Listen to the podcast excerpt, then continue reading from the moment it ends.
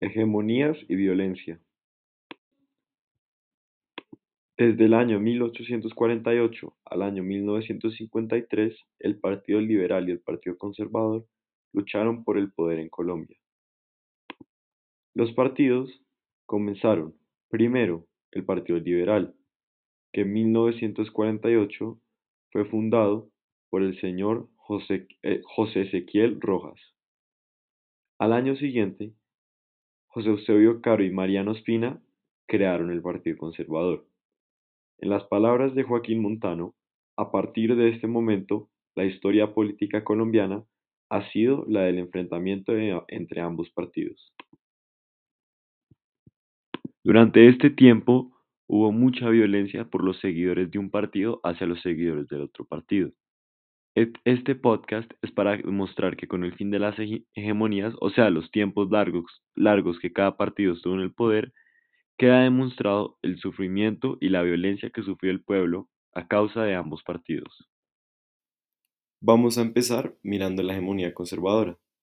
Esta hegemonía duró desde 1886 hasta 1930, durante 44 años. Esta hegemonía fue caracterizada por presidentes como Rafael Núñez, que fue el candidato presidencial de ellos en el año 1886 y escribió la Constitución de 1886.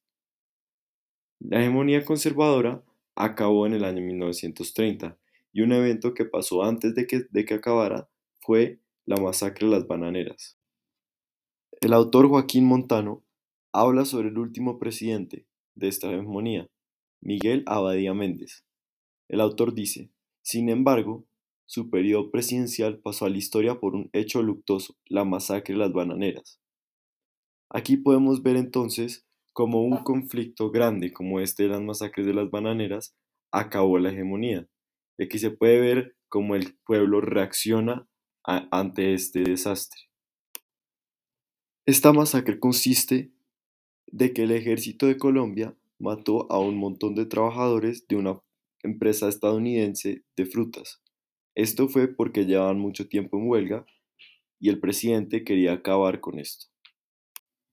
La próxima hegemonía que vamos a ver es la hegemonía liberal.